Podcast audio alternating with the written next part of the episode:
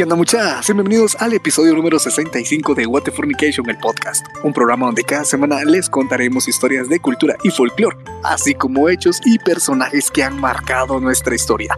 Yo soy Oni Pérez. Yo soy Emily. Y yo soy Kepma. Bueno, Emily, toca tu tema. Ya tengo mi velita. Estoy parado aquí viendo la luna y esperando que me asustes.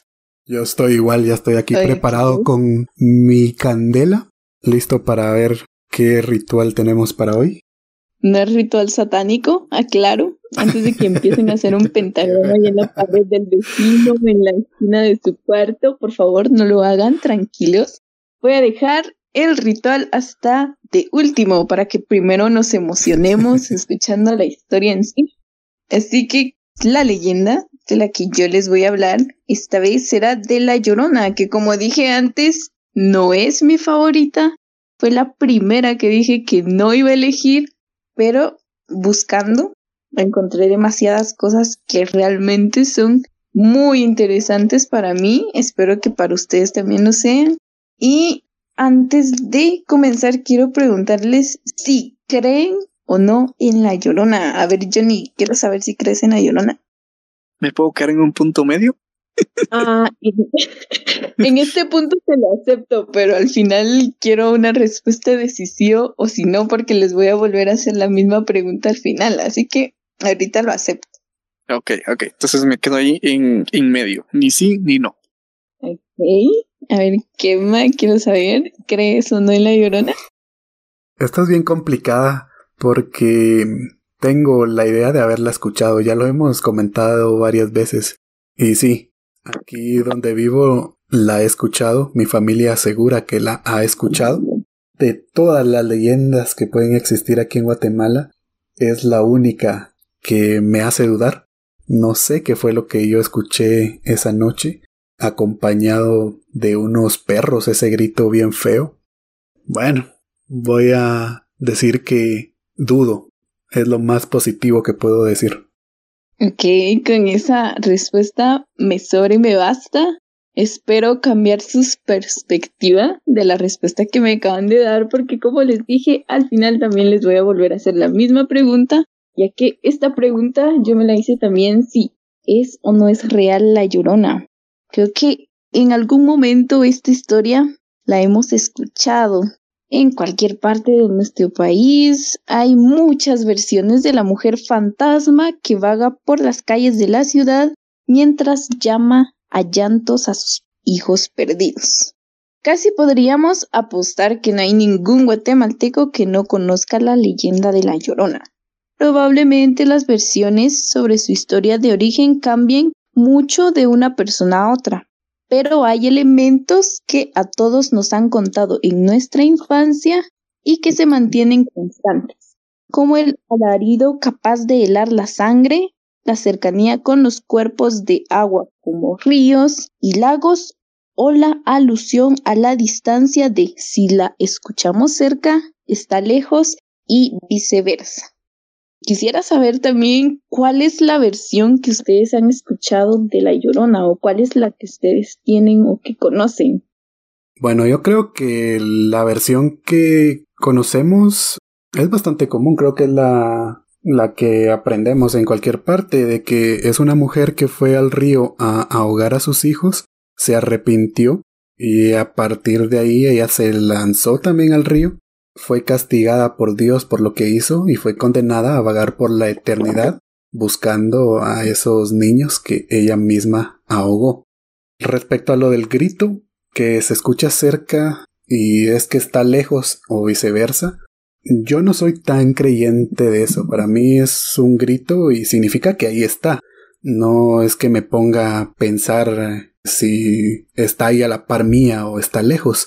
Lo único que quiero aclarar de eso es que no es el típico grito que tal vez nos enseñan de niños de que va diciendo ay mis hijos, sino los que realmente han escuchado la llorona aseguran que es un grito bastante perturbador, es como un alarido, es como un llanto, como de agonía, y que ahí es donde entra mi duda, porque ahí sí coincido con lo que yo he escuchado. ya tuve una experiencia con el grito. Y sí, no es un grito normal, es como un chillido fuerte, feo. Y lo escuché dos veces. Tampoco sé si aplica el si se escucha cerca es porque está lejos o viceversa. Tengo mis dudas ahorita. En algún punto espero aclarar esas dudas.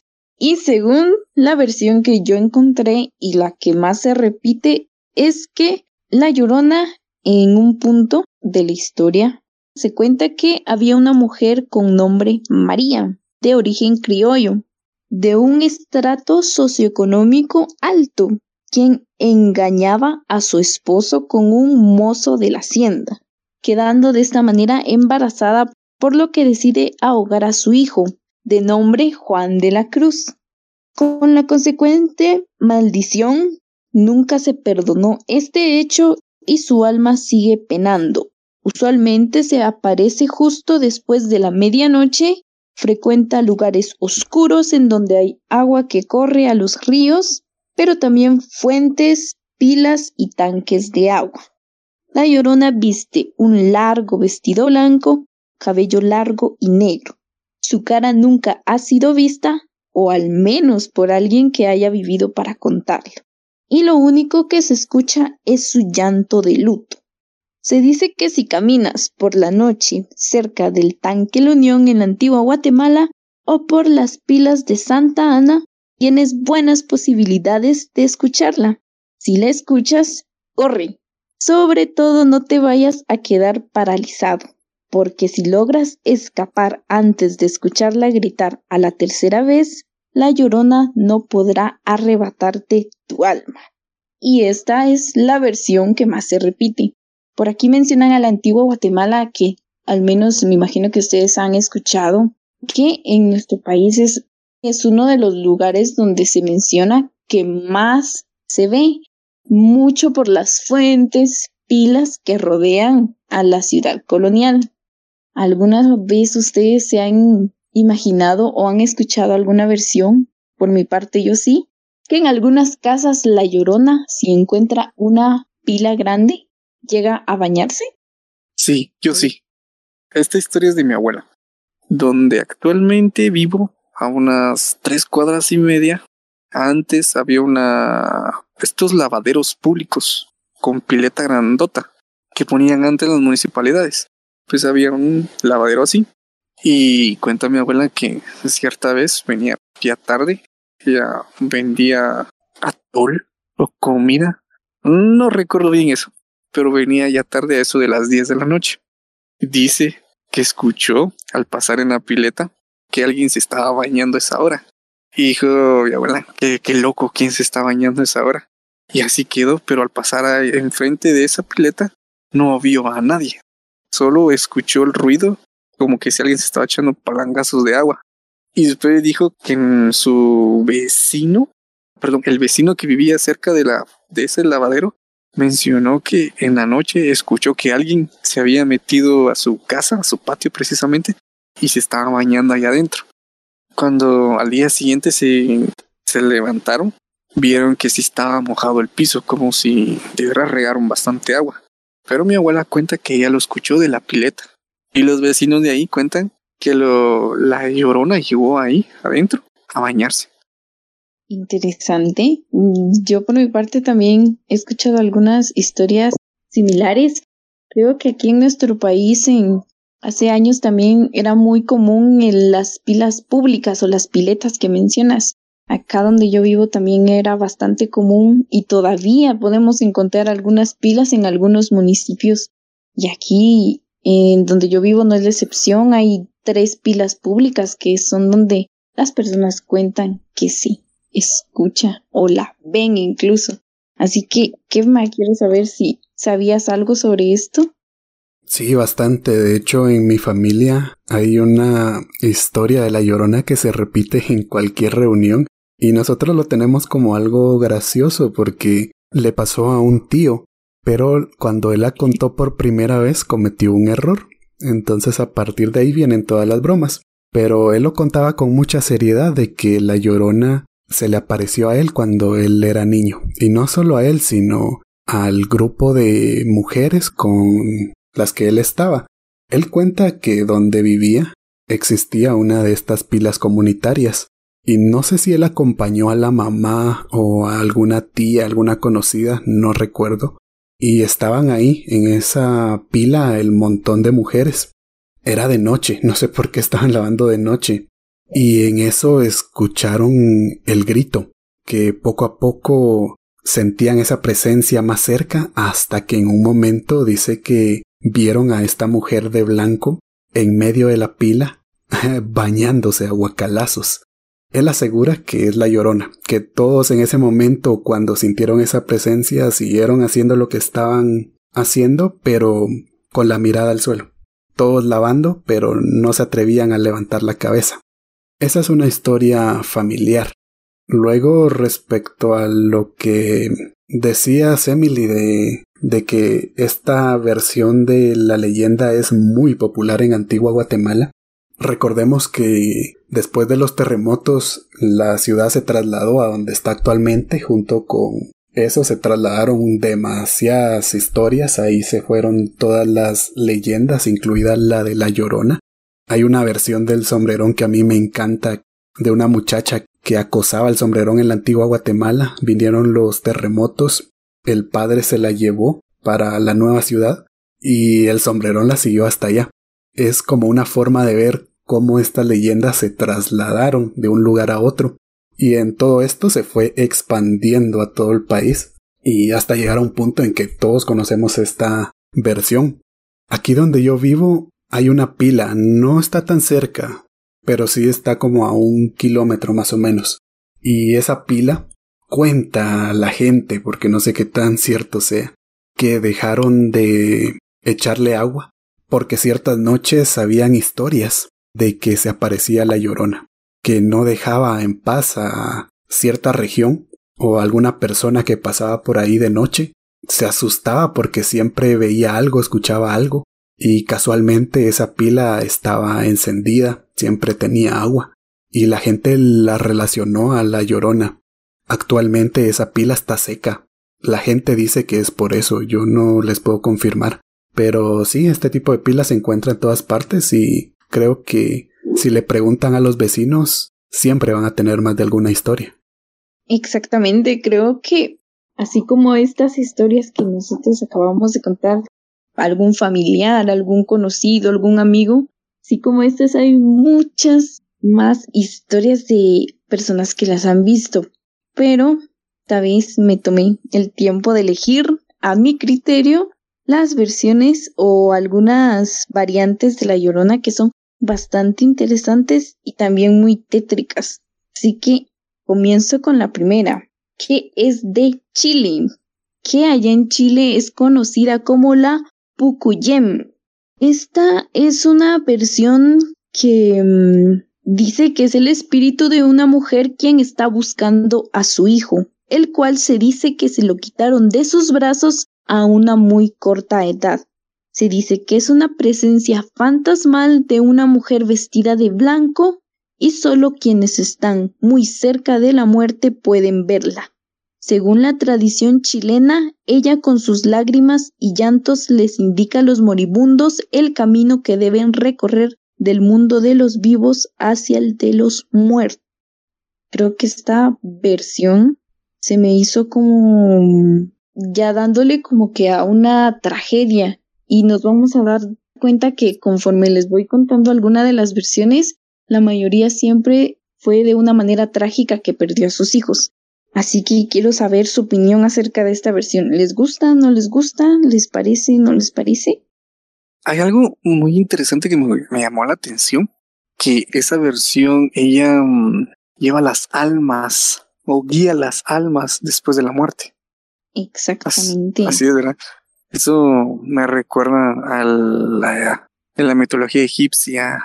De, ahí se me olvidó. Anibus, me recuerda mucho a Anibus, de que guía por varios días a las almas. Y se me hace muy curioso también porque la llorona no hace eso, ¿no? Supuestamente lleva almas. ¿Para dónde saber? Pero no guía. Mm, le doy ahí un su 5 de 10. ok. Sí, bastante Curioso que ambas versiones y seguramente vamos a conocer otras que tienen que ver con una tragedia.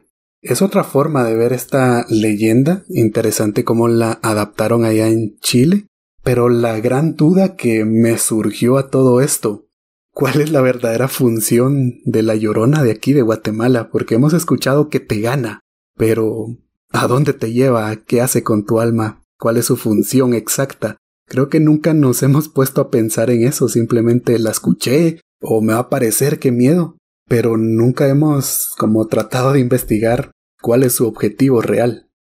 Tengo por ahí una respuesta para eso, pero quiero dejarlo hasta el final para cuando ya hayamos escuchado todas las versiones que les encontré para hoy. Continúo con la siguiente versión que viene ahora de Colombia. Allá tenemos que Colombia cuenta con su propio mito de la Llorona también. Esta tiene por nombre la Turumama. Cuenta de una mujer que recorre los valles y montañas cerca de los ríos y lagunas. Y quiero que le presten mucha atención a esta descripción porque creo que fue el motivo por el cual elegí. La describen como una mujer alta vestida con una túnica negra que le llega hasta los talones, con cabello largo, negro y chino, sobre el cual se posan mariposas, luciérnagas y otros insectos silvestres. Su rostro es una calavera con las cuencas de los ojos vacíos, y en lugar de estos tiene unas luces incandescentes. Tiene brazos y manos largas, huesudas y ensangrentadas en la cual va arrullando a un bebé muerto. Mientras avanza va gimiendo y lamentándose por la muerte de su bebé, mientras ruedan lágrimas de sangre por su rostro, bañando al niño con su propia sangre. Esto para mí sonó bastante tétrico. Creo que encuentro algo así, Dios mío, ni dos veces yo ya estoy corriendo antes de verle bien la cara. Así que quiero saber su opinión sobre esta yo creo que de todas las descripciones de la llorona, esta debe ser la más tétrica, la más perturbadora de todas. Al menos en la de aquí de Guatemala, no sabemos realmente cómo es el rostro. Algunas versiones dicen que quienes se la encuentran es una mujer muy guapa, que cuando la tienen de cerca sí les cambia el rostro y muestra su verdadera identidad y los deja paralizados y es como se los gana. Otras versiones dicen que tiene cara de caballo, pero yo esto lo veo como que se ha combinado con la leyenda de la ciguanaba. Pero esta que comentas de Colombia es muy específica, tiene muchos detalles que pertenecen directamente a su versión. Y sí es muy perturbadora. Yo miro eso en la calle y prefiero morirme en ese momento que tener un encuentro más cercano. Concuerdo con ustedes de ver eso en las calles o en una pileta y salir corriendo. Me gusta porque está muy detallado. está muy descriptivo y cierto momento si uno se utiliza mucho la imaginación le puede dar forma y sí, da miedo. Mira uno eso y sale uno corriendo, ni se queda uno para tomar ni foto ni nada. Si ese momento uno no cree en nada, ahí cree en todo. me gusta, me gusta, me gusta cómo está esto le voy a dar 8 de 10 porque siento que vas a darnos algo mejor. Entonces preparo mi 9 o mi 10. No sé si algo llega a superar esto porque sí está terrorífico. Yo creo que sí va a superar algo, no tanto por la descripción, más sin embargo por lo que pueden llegar a significar. Así que vamos a la siguiente que ahora me encuentro en Panamá que la leyenda de La Llorona es el cuento folclórico más popular de Panamá. Su llanto suele escucharse siempre de noche y casi siempre en las comunidades cerca de los ríos o playas. En este país centroamericano esta leyenda se fusionó e influenció con dos leyendas más. Una de ellas la Tuli Vieja, Siempre que leí este nombre yo me imaginaba un y no sé por qué. No les quiero dañar eso. No va a tener nada que ver. No, para nada me imagino un Teletubby con eso. Y tenemos también a la Tepesa, oriunda de las comarcas indígenas y muy populares en las tierras de las provincias. Y voy a comenzar con la Tuli Vieja. Según la tradición, la Tulivieja era una hermosa y joven mujer casada, que tenía fama de ser muy fiestera. En una ocasión había un baile en un pueblo vecino y ella por supuesto que no se lo quería perder. Dice que la mamá se negó esta noche de cuidar al bebé ya que estaba cansada de hacerlo mientras ella se iba siempre de fiesta. Esa noche, por querer ir al baile de todas maneras, dejó al bebé junto a su tule. Y para este punto quiero saber si alguno de ustedes dos eh, sabe lo que es un tule. Una hamaca. Me imagino una cuna. Tampoco. Ok, y de aquí viene el nombre, la tulivieja. El tule es un sombrero artesanal hecho de paja, puntiagudo, calado hasta los ojos. Generalmente es utilizado en algunos de los cultivos donde tienen plátano o café. Era utilizado por las mujeres campesinas para librarse del sol o la lluvia. De aquí viene el nombre de la tulivieja. Mm. Ok. Para este punto entonces decían que la mujer había dejado al bebé junto a su tule cerca de un río, con la intención de recogerlo después del baile. Sin embargo, cuando regresó al río a buscar a su hijo, no lo encontró y comenzó a llorar. El río se lo había llevado corriente abajo. Arrepentida por el grave error que había cometido, comenzó desesperada a buscarlo. Dios, viendo lo que pasaba, la castigó por su irresponsabilidad y la transformó en un ser horripilante con agujeros en su cara y cabellos largos hasta los pies. Sus pies se le viraron y se transformaron en patas de gallina. Desde entonces anda vagando por la eternidad buscando a ese hijo perdido.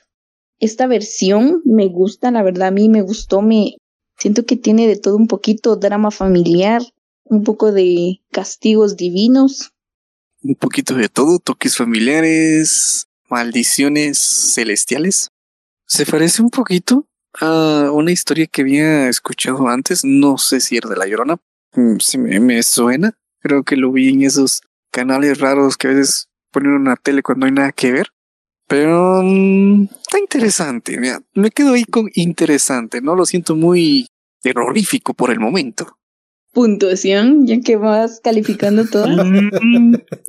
Mm, me quedo con el 7 de 10.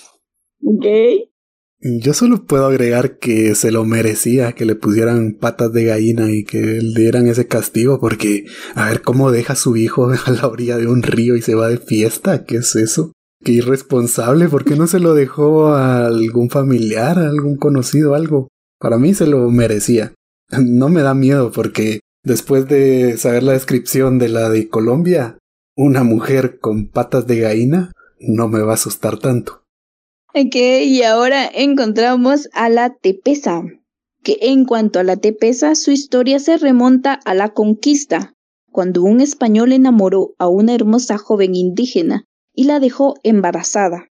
Para que nadie en su tribu se percatara de su falta, la joven escapó hacia lo más profundo de las montañas y cuando nació su hijo lo ahogó en un río. Al ver el crimen, Dios le habló desde lo alto y la maldijo diciendo, Ese pecado te pesa y te pesará hasta la eternidad, y desde ahora llorarás para pagar tu culpa. La tepesa quedó transformada así en un ser espantoso que, al igual que la tuli vieja, anda vagando por los ríos y quebradas llorando arrepentida de su pecado. Así que si nos damos cuenta en estas dos versiones de Panamá, fue un castigo divino que estuviera por la eternidad pagando su pecado. Son muy parecidas a la leyenda de aquí de Guatemala. Obviamente el origen es diferente, pero tiene que ver con una maldición o un castigo divino por lo que hicieron. Lo que me llama la atención de estas versiones de Panamá es que son dos. No es solo una llorona, o no sé si la llorona sea aparte y estos sean otros entes, pero mm, ahora me pregunto si hay posibilidad de que se crucen, que tengan la misma ruta en algún momento. ¿Qué pasa si se llegan a topar? Si se encuentran, creo que sería como la pelea de Cadejo, solo que ahora versión lloronas. Sí, estaría bastante épico. Interesante. Con esto creo que la pelea sería quién llora más por más tiempo. Eh, esta historia sí la había escuchado. Eso se me hacía muy familiar. Como dijo Kema, tiene mucha similitud. Quizás son primas también de la Llorona. Sigo dándole 7 de 10. Bueno, ahora nos vamos a un lugar más lejano y nos vamos ahora hasta la versión de Indonesia. Ah, esa sí se ve prometedora. Mm, vamos a averiguarlo ahorita. El nombre que tiene acá es Pontiac. Se cree en general que la Pontiac es el alma de una mujer que murió al dar a luz. La Pontiac es básicamente, aquí viene lo interesante, una vampira que aparece de noche. A veces la acompaña un niño, por lo general se ve al costado de la carretera o debajo de un árbol. Tiene cabello largo, a veces parece joven y hermosa para atraer víctimas masculinas.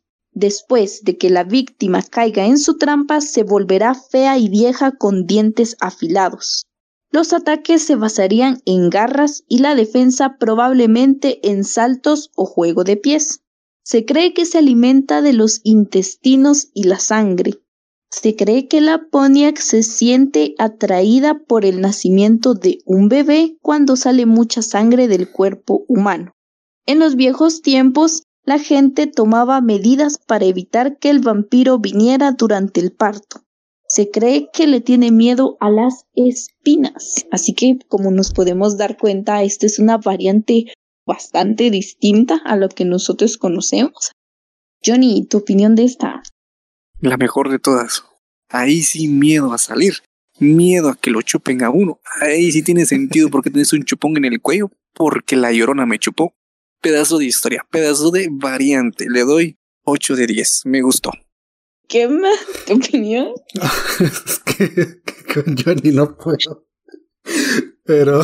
no voy a tomar en serio Es que está bastante épica, pero es que la forma en que Johnny reacciona. A ver, Emily, esta la podríamos clasificar como llorona porque no tengo entendido si anda por ahí llorando o es como algún ente, algún eh, fantasma de mujer que es más como tipo vampiro. La verdad está buenísima, pero no sé si la clasifico como alguna variante de llorona. Yo la clasifiqué como una variante porque es el alma de una mujer que murió al dar a luz.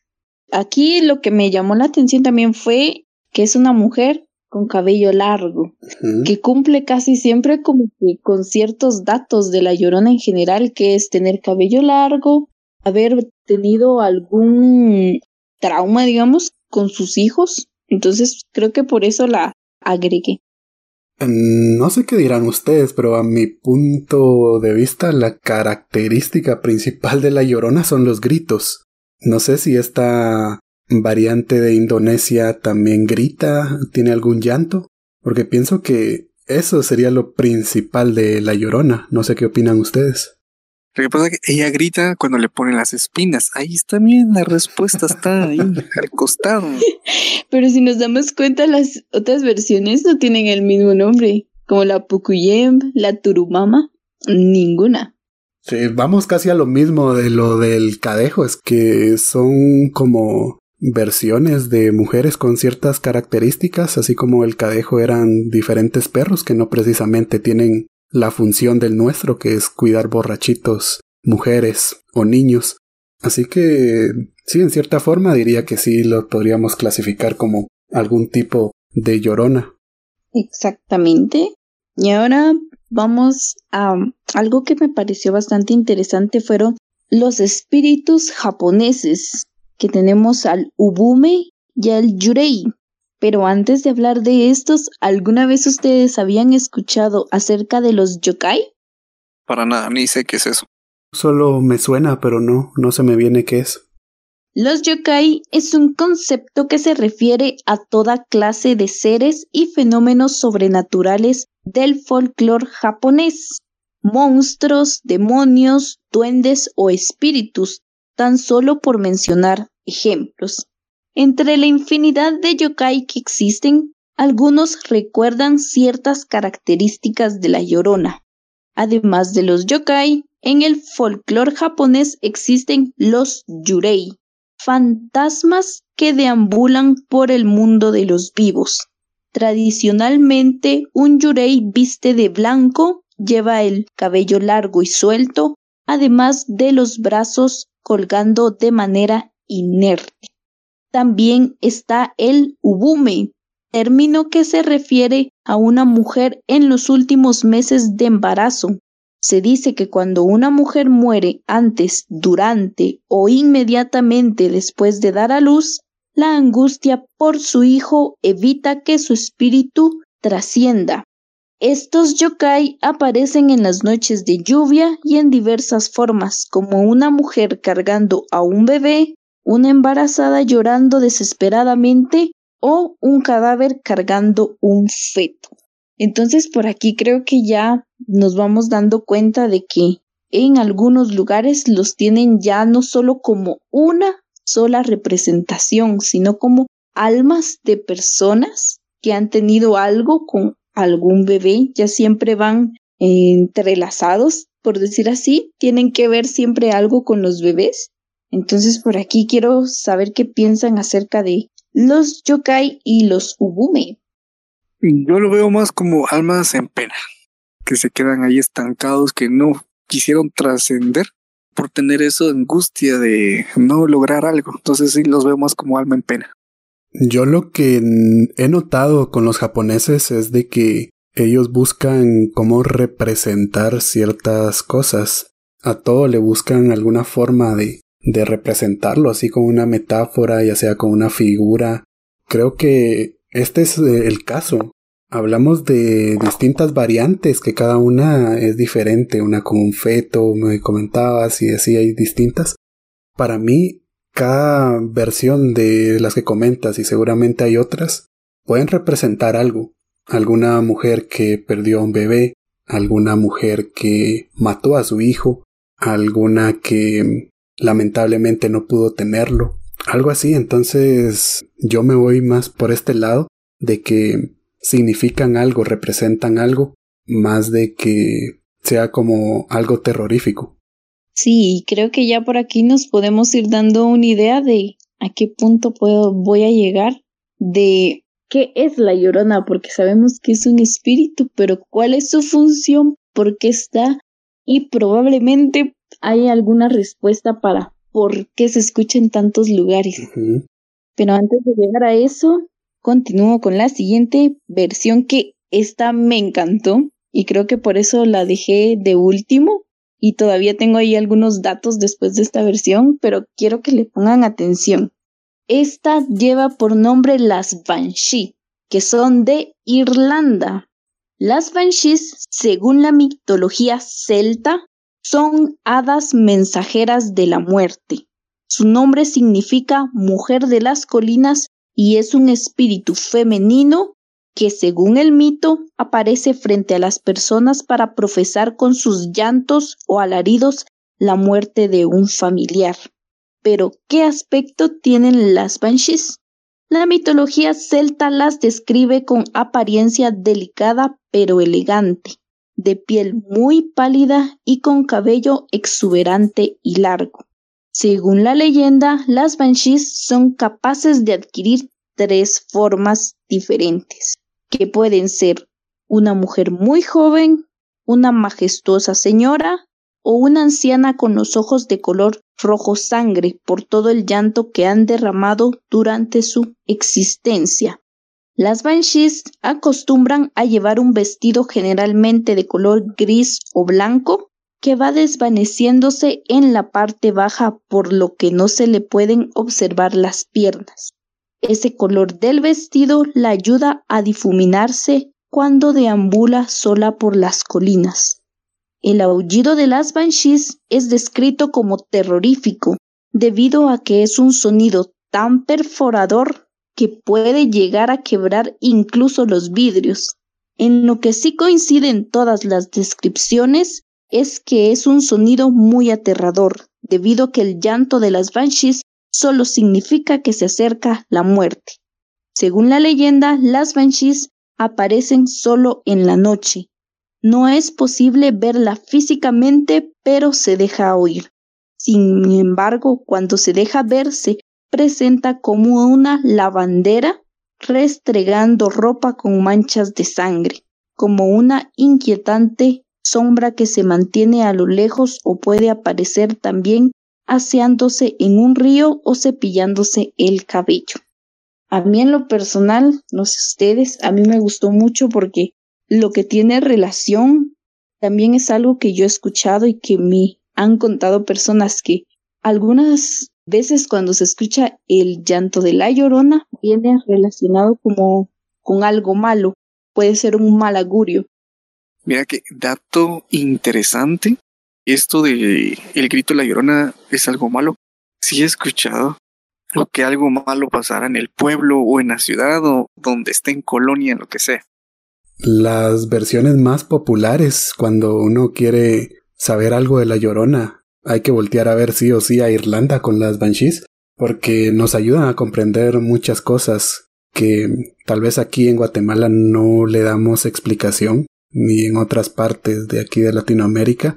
Y aparte de que cumple muchas características de la llorona que conocemos, así que no sé si sea lo mismo o sea alguna prima lejana. De verdad que este tema es buenísimo y no sé si nos vas a ampliar más o, o nos vas a dar algún ejemplo de esto, porque es una de las versiones más populares de lo que nosotros conocemos como la llorona.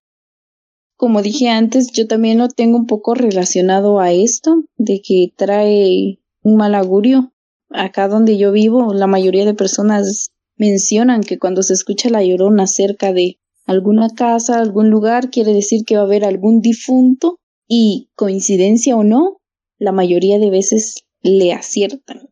Y por ahí escuché, leyendo, investigando, que en uno de los terremotos de México, no recuerdo bien de qué año fue, muchas personas recuerdan y mencionan haber escuchado a la llorona.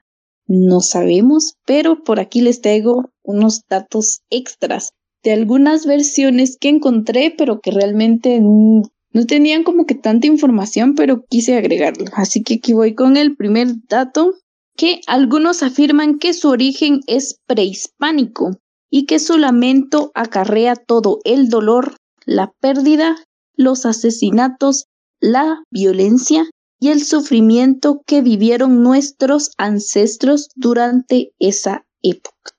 Y por aquí creo que van a encontrar algunas, espero yo, algunas respuestas a las preguntas que tenían. Y este me interesó bastante y no lo había pensado, es que la llorona podría ser una tulpa. Para los que todavía no sepan lo que es una tulpa, se dice que las tulpas son fenómenos originarios de los templos budistas tibetanos.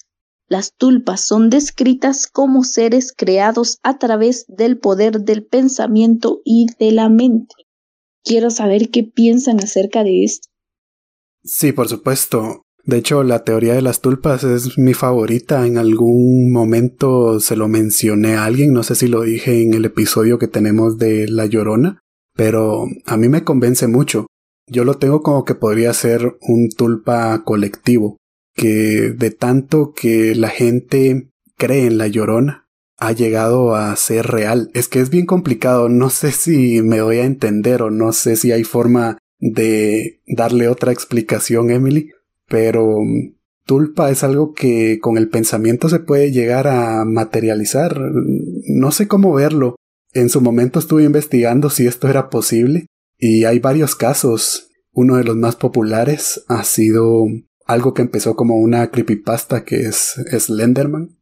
Obviamente no es real, pero en su momento mucha gente empezó a creer que Slenderman era real, hasta llegar al punto que muchas personas empezaron a reportar avistamientos de este ser. Y es algo que se toma como referencia a lo que puede suceder con la llorona. Para mí es muy difícil explicarlo porque trato de entenderlo a mi manera y me resulta imposible eh, dar una explicación de eso. buena teoría, pensamiento colectivo que ya tiene forma, sonido, lugar, siempre tiene que estar relacionado con agua. Sería muy buena opción. Puede ser la teoría que me puede inclinar más. Me gusta, me gusta. Creo que hay muchas versiones sobre cuál es el origen. Yo elegí las que a mi punto de vista son más interesantes. Y una de ellas es esta, que dice que la llorona es la Virgen de Guadalupe. Y yo me preguntaba, ¿cómo es eso posible? No me lo creo, pero lo quise agregar. Sabemos que la Virgen es la versión cristiana de la diosa Tonanzi. La cultura y la mitología mexicana es el término con que se designaba a distintas deidades femeninas, principalmente a la madre de los dioses o Teteo Inan. Entonces, si esta diosa fue la que lloró, avisando los presagios que le esperaban al pueblo y la Virgen es la representación cristiana de ella, ¿a qué conclusión podríamos llegar? Uf, esto sí, no hace mucho, esto fue muy poco que leí algo muy parecido de dioses que habían tomado forma de otras culturas. Y justamente me topé con esto. Me gusta, de verdad me está gustando bastante esta teoría tendría que saber un poquito más o leer un poco más para llegar a una conclusión y decir, sí, es posiblemente que sea la Virgen de Guadalupe, solo que en otra versión.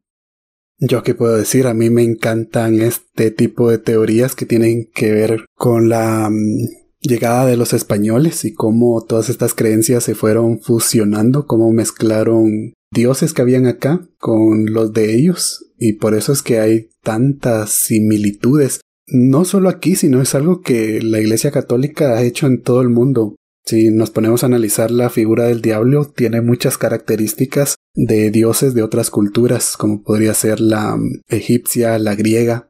Este tipo de teorías que mencionan que pueden ir relacionadas a una figura religiosa a mí me encantan, o que vayan relacionadas a mm, historia y cómo éstas se han ido fusionando hasta lo que conocemos hoy en día y no solo en leyendas, sino en creencias y en todo tipo de cosas. Es bastante interesante en sí todas las teorías y, y aquí nos damos cuenta también desde hace cuántos años atrás viene esta leyenda y cómo se fue adaptando a las distintas culturas. Y continuando, tengo por aquí un dato curioso, no me lo creo, que se dice que las personas que ven a la llorona viven más de 100 años, así que si alguien la vio, avísenos si ya tiene más de 100 años, por favor. ¿Qué?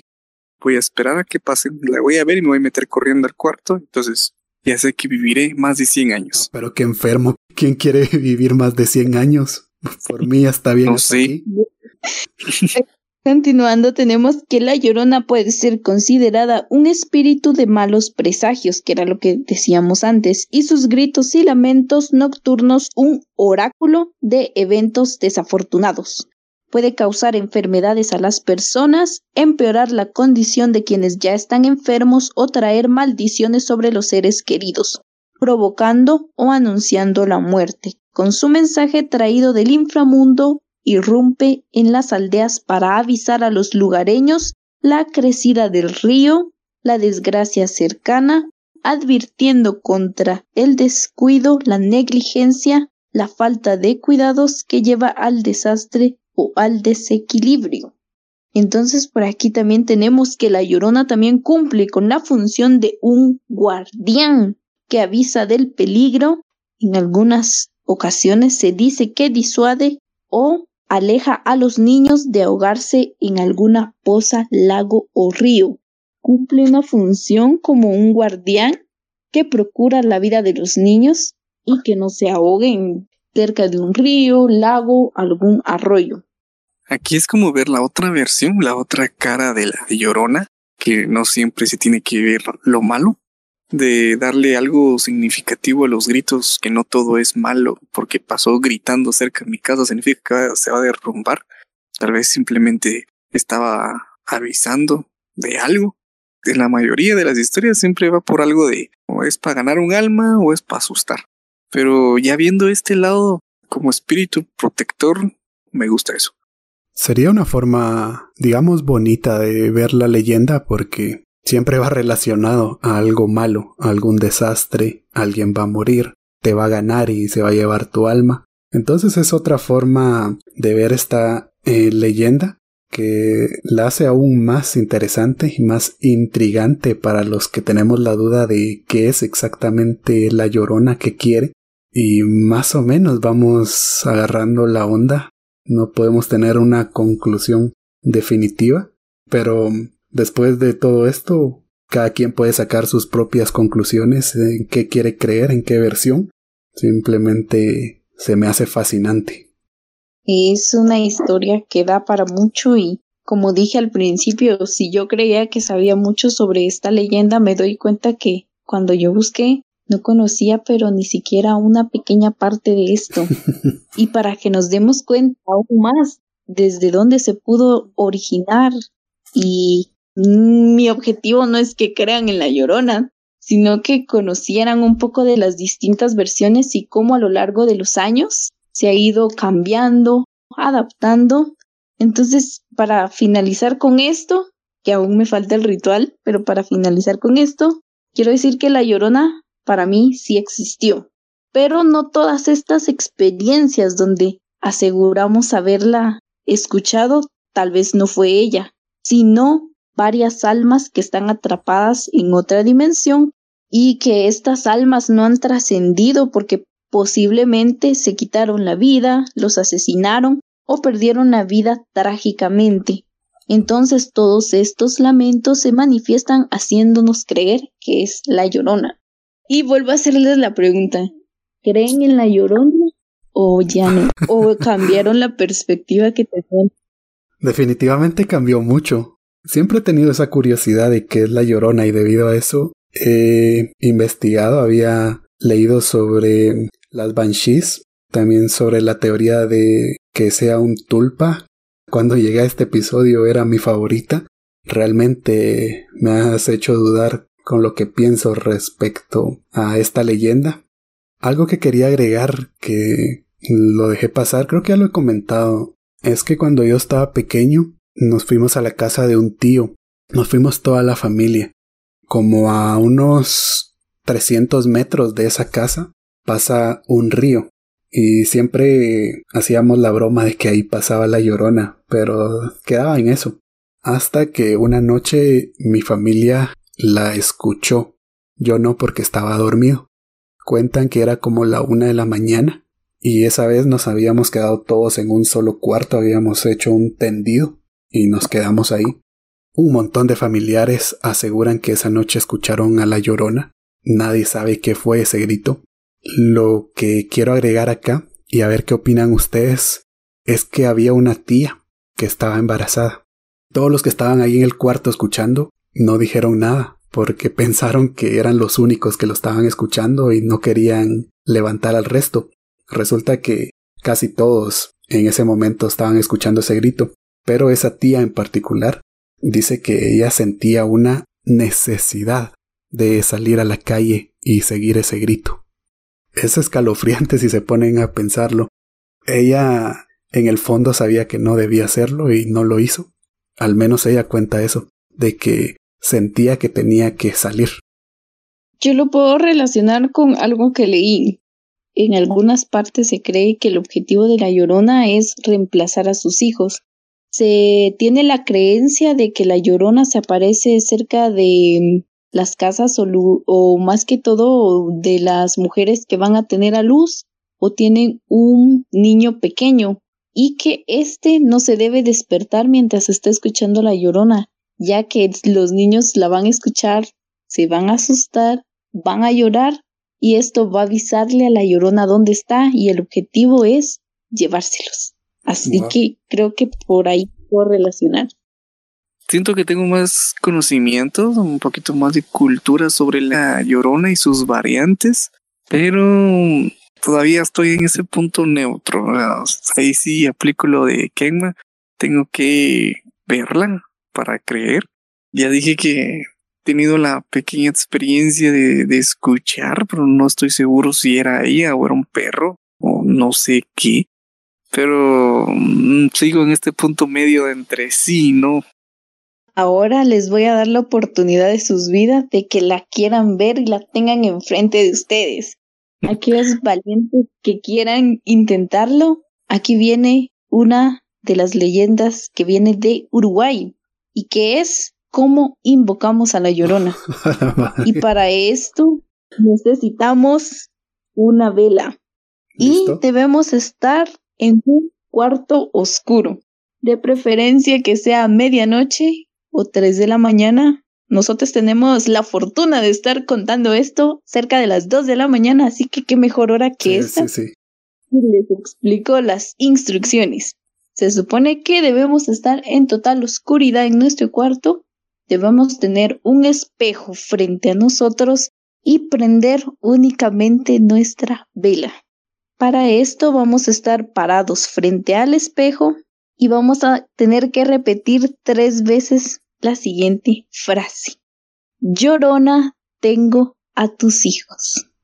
Se supone que a la tercera vez que nosotros lo mencionemos, va a aparecernos. Si usted hizo bien el ritual, aparecerá en medio de la oscuridad, cortada por la luz de la vela, justo detrás del participante, y luego se materializará en busca del participante que le prometió tener a sus hijos.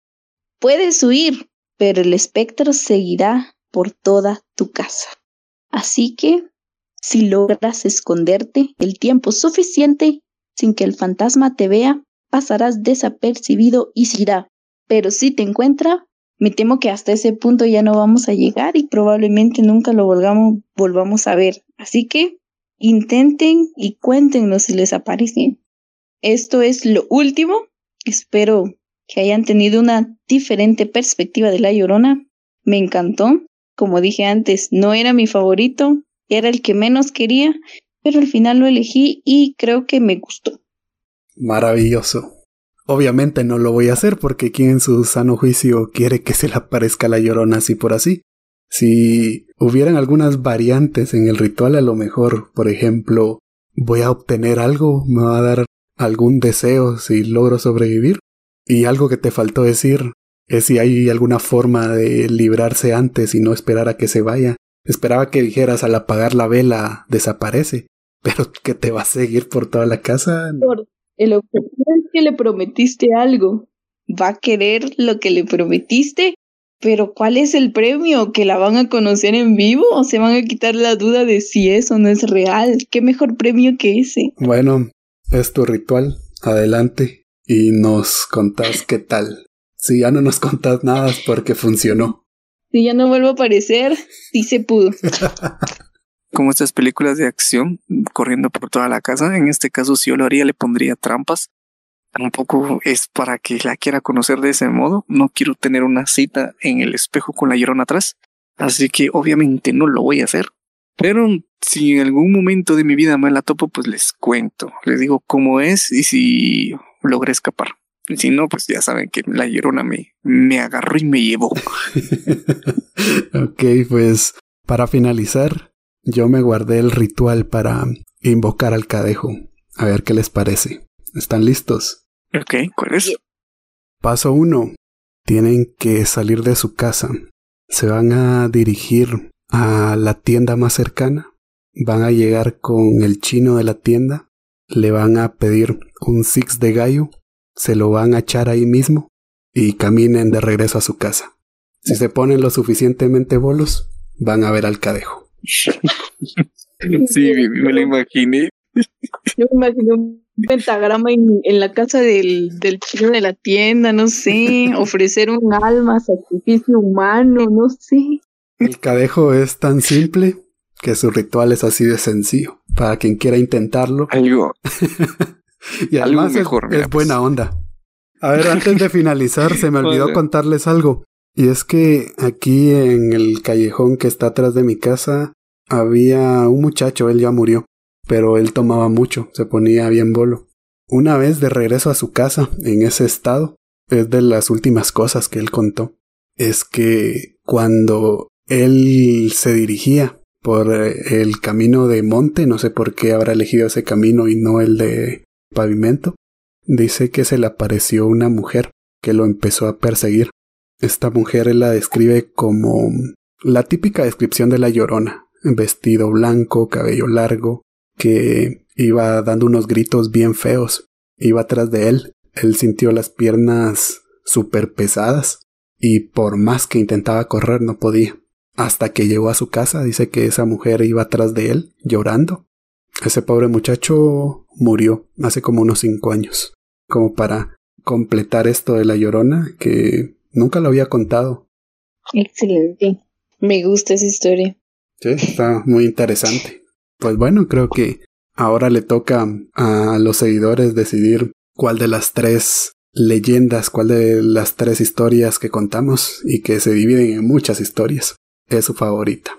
Vamos a dejar en Spotify la encuesta, así que los que no nos siguen allá, vayan a seguirnos en Spotify. Y nada, muchísimas gracias por el apoyo. Este episodio va a estar bastante largo, pero creo que los seguidores se lo merecen por tenernos tanta paciencia entre cada episodio. Johnny, Emily, muchas gracias por sus aportes a este episodio.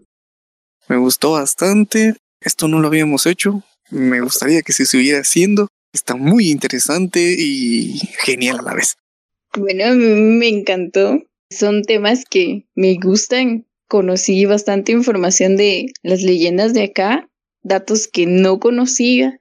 Probablemente por mi cuenta nunca me hubiera interesado en buscarlas, pero fue bastante entretenido, especialmente este mes. No sé, la mayoría de los que nos escuchan, no sé, pero al menos a mí este mes me encanta y queda perfecto por la temporada en la que estamos. Así que si ustedes tienen familiares, amigos o lo que sea, este mes es el mejor mes para que ustedes saquen esos relatos, esos cuentos, esas anécdotas que tengan. Que nos la cuenten también a nosotros, que lo coloquen ahí en los comentarios. Queremos saber alguna leyenda, anécdotas que tengan ustedes propias de familiares. Es genial. Por supuesto, tienen que hacerlo. Y si nos escuchan en otro mes que no sea octubre, igual mándenla porque alguna edición de historias de terror de seguidores armamos seguramente. Antes de terminar, Emily dijiste que La Llorona no era tu leyenda favorita, entonces no me quiero despedir de este episodio sin que nos digas entonces cuál es. Mi leyenda favorita y que no la elegí, no sé por qué no la elegí, es el sombrero hay anécdotas que me han contado mi familia, que las he escuchado desde hace años, así que esa es mi leyenda favorita. Excelente, entonces fijo, fijo, para una segunda edición de este análisis de leyendas que hemos hecho, vas a tener la oportunidad de contarnos acerca del sombrerón. Pero eso será en otra ocasión. Por el momento recuerden escucharnos en YouTube, Spotify, Apple Podcast, Google Podcast, Amazon Deezer Tuning y cualquier otra plataforma donde esté disponible Guatefornication. También no olvides seguirnos en nuestras redes sociales, Twitter, Facebook, Instagram, TikTok. Ahí está todo el contenido de Guatefornication. Yo soy Kepma. Yo soy Oni Pérez. Yo soy Emily. Y que los guíe el cadejo.